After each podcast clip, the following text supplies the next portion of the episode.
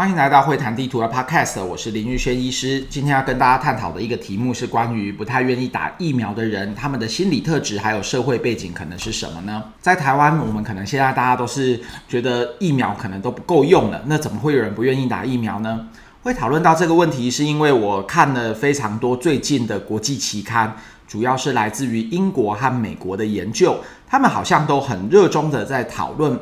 对打疫苗有疑虑、抗拒的这群人，专有名词叫做 vaccination hesitancy，就是犹豫对于疫苗接种这件事的人。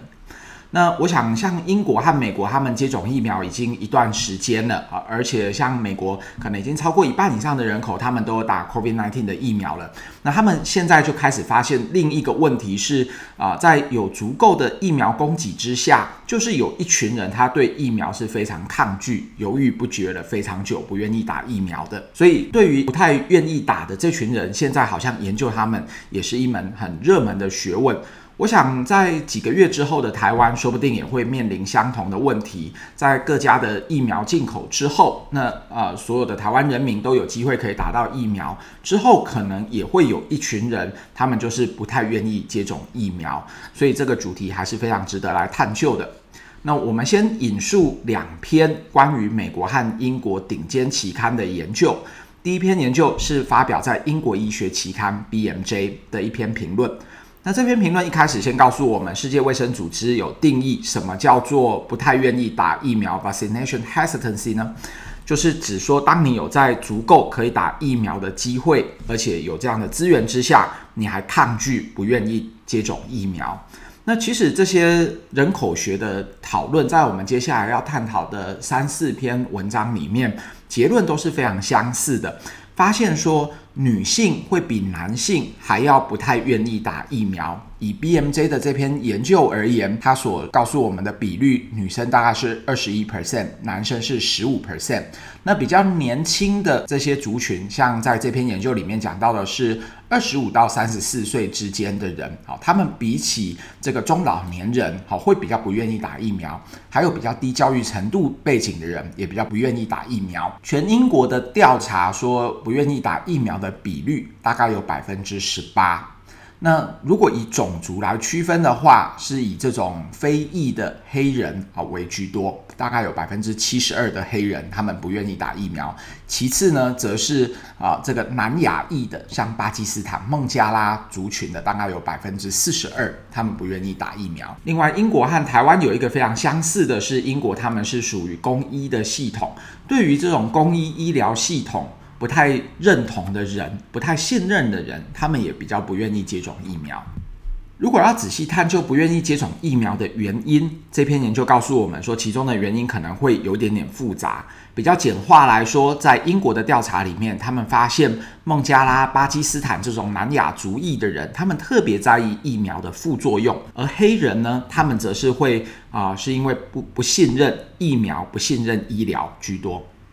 所以这篇文章总结大概告诉我们说，不愿意打疫苗的这些人，其实他的背后的原因是非常复杂的，跟一些人口学的原因，或者是跟他背后的一些信仰还有族群都是息息相关的。这不是一个很容易来解决说服大家啊不打疫苗要怎么去打疫苗的这件事。全世界不愿意打疫苗的人大概有多少呢？我在这里想要引述一个《经济学人》他们最近的一则报告。其实，《经济学人》的这个报告呢，是来自于啊盖洛普民调公司一个全世界超大型的民调。他告诉我们说，全世界大概有百分之二十九的人，就算是有免费的疫苗可以打，他们还是会拒绝。那经济学人把这个盖洛普一向他耗费了半年做的全世界超大型的打疫苗意愿调查报告，他做成一个非常漂亮的视觉化的图表，大家都可以在经济学人五月号里面去做搜寻。那这个盖洛普的民调呢，他们是对全世界一百一十七个国家，那大概高达三十万人的一个大调查，就问他们一个很简单的问题：说如果现在有免费的疫苗可以打，你会打吗？那从这个经济学人他们所秀出来的图表可以看到的是，亚太地区大概是平均最多人愿意打疫苗的，大概超过百分之七十的，好，他们亚洲人是愿意打疫苗。其中最高的是缅甸人，缅甸人大概是全世界最愿意打疫苗，超过百分之九十，接近百分之九十五的人，他们愿意打疫苗。在这个大调查里面呢，台湾其实比较可惜的是排名比较后面，大概只有百分之五十七的台湾人在当时啊说愿意打疫苗。那这个调查在台湾进行的时候，大概是在二零二零年的九月到十月。那刚刚讲到说亚洲是最愿意打疫苗的，其次大概是中南美洲，再来是非洲，再来是北美洲，最少人愿意打疫苗的是欧洲。那如果仔细看这个盖盖洛普的原始数据哈，台湾愿意打疫苗的只有百分之五十七，那这是所有亚洲国家里面算是比较偏低的。那我们也希望说，这个调查在台湾的进行是二零二零年的九月到十月，希望现在台湾的这个意愿会比去年还要高出更多。打疫苗的意愿有没有可能随着疫情的一些改变，随着时间的改变而有所动摇呢？这个答案或许是肯定的。我想要引述最近发表在美国医学会期刊《JAMA》的一则调查。那发表在《JAMA》的这个调查呢，是针对美国人在二零二零年的十月十四号到二零二一年的三月二十九号，也就是美国已经可以开始接种疫苗的这段时间，他们调查了两件事情，一个是刚刚讲到对疫苗比较抗拒、犹豫的 vaccination hesitancy，另外一个是对疫苗的信任的程度。那当然，我们知道对疫苗的信任和对疫苗的抗拒。这两者是相反的。那在研究上面，他们用两个反向的问题得到的答案也都比较严谨。那他们发现可喜可贺的是啊，对疫苗犹豫抗拒的人，随着时间从去年的十月十四号到二零二一年的三月二十九号，有逐渐的减少。那对于疫苗的信任程度呢，则是有逐渐的增加。几个族群呢，是有显现这样子疫苗抗拒松动的现象。第一个是在十八岁到三十九岁之间的族群，本来他们发现这个族群就如我刚刚所引述的 BMJ 的研究，年轻的族群他们是比较抗拒打疫苗的，从百分之五十点七下降变成四十四点一，那当然对疫苗的信任程度是相对增加的。另外一个族群则是刚刚提到的女性，好，从本来抗拒打疫苗的五十一点八下降成三十九点四。那在美国的啊、呃，这个西班牙裔的族群，还有非裔的黑人的族群，他们也是下降比较多的。他们本来是一群可能比较不愿意打疫苗的人。除此之外，对于啊没有大学学历，好，也就是比较低教育，还有美金大概年收入少于五万块，也就是一个家庭里面他的月收入台币大约是小于大概十二万左右吧，哈，那的这个比较都低收入的族群，他们打疫苗本来抗拒的人是比较多，那他们都有显著的下降。在这则发表在 JAMA 的研究里面，他们有一些讨论啊，讲到说西班牙裔的族群是对于疫苗抗拒程度下降最多的啊，总共下降了百分之十五点八个百分点。对于疫苗抗拒的这些族群，在美国很不幸的，他们也是感染 COVID-19 最多的一个族群。所以我觉得这个研究跟台湾的一些现象是不是能够做一点类比呢？就是说啊，被 COVID-19 影响到最严重的族群，说不定在看到有疫苗可以接种之后，他们对疫苗的一些犹豫好会下降，对疫苗的接受程度会不会增加许多？第三篇想要跟大家一起探讨的文献是发表在 Nature Communication，也是非常顶尖的自然期刊下面的子期刊的研究。它是很仔细的从英国还有爱尔兰这两个国家啊、具有全国代表性的样本来探讨不愿意打疫苗的这些人，他们的心理特质还有社会背景是什么？综合来说，英国还有爱尔兰他们不愿意打疫苗的比率呢，大概是占了百分之三十五到百分之三十一左右。那他们在这则研究里面把对于打疫苗的意愿分成三组人，一组是愿意接受的，另外一组则是犹豫不决的，就是 hesitancy。另外一组人，他们则是称之为非常抗拒的 resistance。这三组人，那接下来要讨论的就是 hesitancy 和这个 resistance 这两组人，他们综合出来的一些结果。我们先给大家一个概括性的描述，就如刚刚呃前两篇发表在 BMJ 还有 JAMA 的研究，他们同样讨论了年龄比较年轻的族群，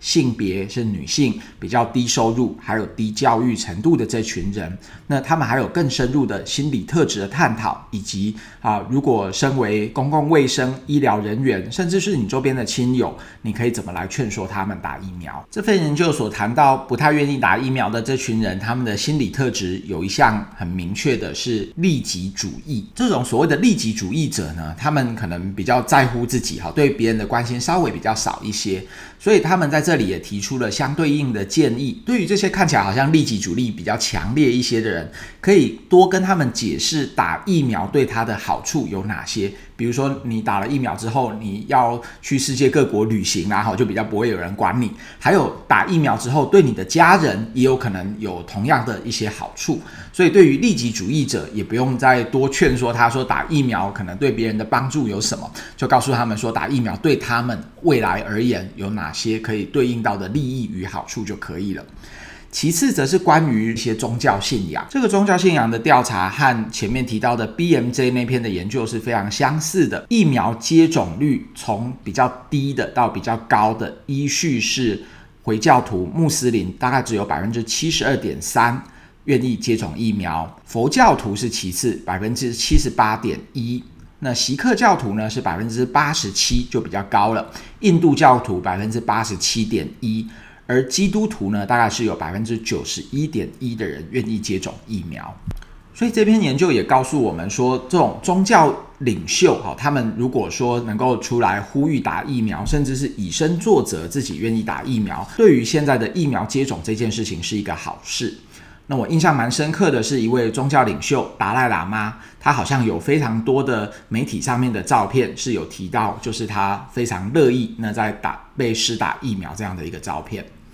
除此之外，政治人物带头来打疫苗，我觉得也可能会得到很好的一个作用。那另外还有一个特质是，呃，通常他们会比较排斥外来的一些移民。而且他们通常都是一群比较相信说自己是可以掌控自己的生活的一群人。好，那确实我自己呃的生活经验也是一样。周遭有些人他们在先前不太愿意打疫苗的一个原因，他就觉得说，我只要做好什么什么哈，我自己的生活我自己可以掌控。那另外就是一些比较负面的心理特质，他们发现这一群不太愿意打疫苗的英国和爱尔兰人呢，像是在思考上面好比较没有那么谨慎，比较冲动。那对别人总是会去否决，甚至对别人讲的话有非常多疑、偏执、paranoid 这样的人格特质，也是不太愿意打疫苗这群人他们很重要的心理特质。最后，他们有对这些不太愿意施打疫苗的人，他们对于收看资讯来源的一些偏好，也做了有趣的分析。让人家蛮意外的是，这一群不太愿意打疫苗的人，我们可能会想象